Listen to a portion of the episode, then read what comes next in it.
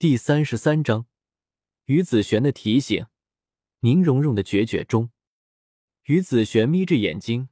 笑眯眯的看着身前明明紧张的要死，但却依旧倔强无比的宁荣荣。我家的这个宝贝徒弟魅力还真是大呢。于子璇有些好笑的想着。说真的，现在的于子璇真的很好奇自家的这个宝贝徒弟。到底都对宁荣荣这个小丫头做了什么事情，让宁荣荣这个单纯的小丫头一点都不顾及白雨薇现在女儿身的情况，完全就是一副死心塌地的样子。不过好奇归好奇，于子璇大概还是可以理解宁荣荣的想法的。毕竟有些事情是说不明白的，只有亲身经历过了，才会明白当事人的各种心路历程。就如同当年自己第一次遇到自家宝贝徒弟的时候，想着想着，于子璇的外表虽然依旧是一副笑眯眯的样子，但是脑海里却在已经不知道飘到哪里去了。幸好于子璇在陷入回忆之前，还记得身边还有个宁荣荣在，不然的话，陷入回忆的于子璇发呆发个十年的，完全是没有任何问题的。收回了越飘越远的思绪之后，于子璇看着跪在身前、一双美眸中满是倔强的宁荣荣，想了想，终于还是开口了：“办法是有的，但是，荣荣，你确定自己不会后悔吗？要知道，有些事情一旦做出了选择，就不会再有回头路了，并且无法回头，其实也算不了什么。”真正的考验，是你做了选择之后，这一路上的艰难险阻。于子璇的话，在宁荣荣听来，所谓的艰难险阻，说的是世人那异样的眼光。然而事实上，于子璇说的却是白雨薇未来要走的道路。五年的时间里，白雨薇自己给自己留的后手，于子璇大致上看明白了。至于白雨薇，完全就是当局者迷了。所以才无法完全明白自己给自己留下的后手到底是什么意思，而于子璇虽然看明白了白羽薇自己给自己留下的后手，但是于子璇也没有把自己的猜测给说出来。毕竟自家宝贝徒弟的脑回路，于子璇也不是什么时候都能看得懂的。所以，为了防止因为自己的缘故而导致自家宝贝徒弟留给自己的后手出现什么意外。于子璇完全就是一副看热闹的状态，嗯，顺便看看什么时候自家的宝贝徒弟会玩脱了，然后于子璇就可以正大光明的直接掀桌子洗牌，给白雨薇收尾的过程中，再好好的调笑白雨薇一顿。低着头，略微沉默了一下之后，宁荣荣抬起头，神色坚毅，目光灼灼的看着于子璇，天玄师傅。蓉蓉明白的，蓉蓉都明白的。宁荣荣的声音从一开始的颤抖，慢慢的变得坚定了起来。但是，只要能和雨薇永远在一起的话，那么，对于蓉蓉来说，无论什么样的未来都没有什么可怕的了。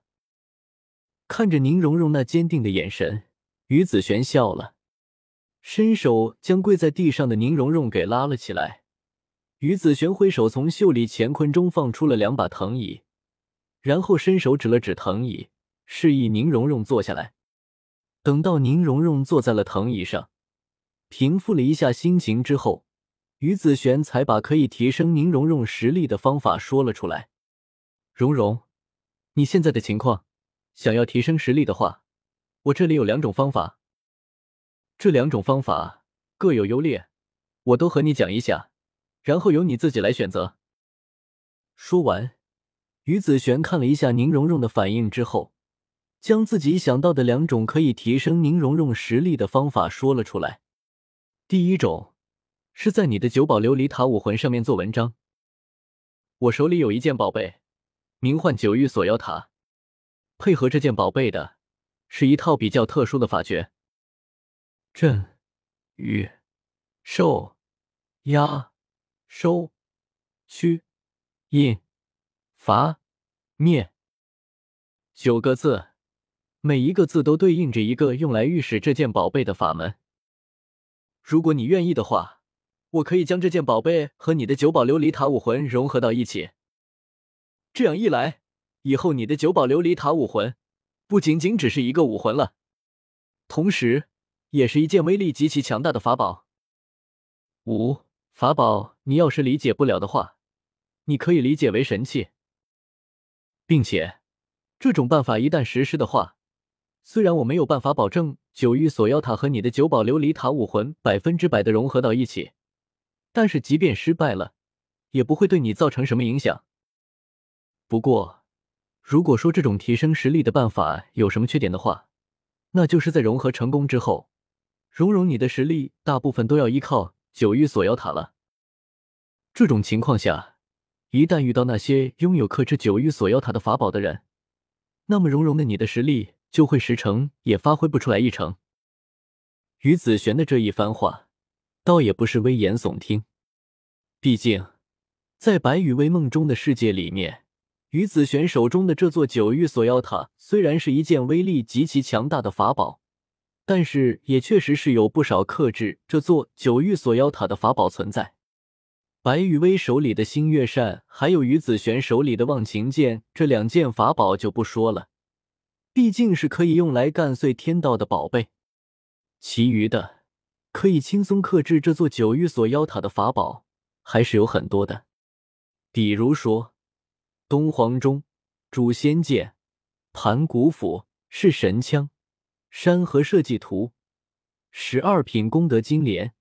十二品业火红莲、十二品灭世黑莲，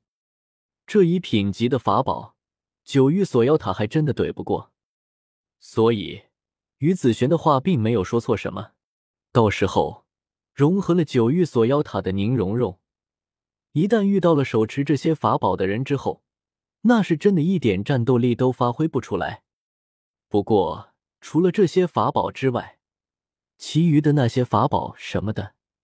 在九域锁妖塔面前，那就是个弟弟。特别是塔类型的法宝里面，除了天地玄黄玲珑宝塔、天克九域锁妖塔之外，其余的塔类法宝，在九域锁妖塔面前就是用来送菜的。当然。这些具体的事情，于子璇没有和宁荣荣讲的太清楚。毕竟，在斗罗大陆这方世界，只要于子璇不祭出忘情剑，白羽薇不祭出星月扇，那么融合了九域锁妖塔的宁荣荣就是无敌的存在。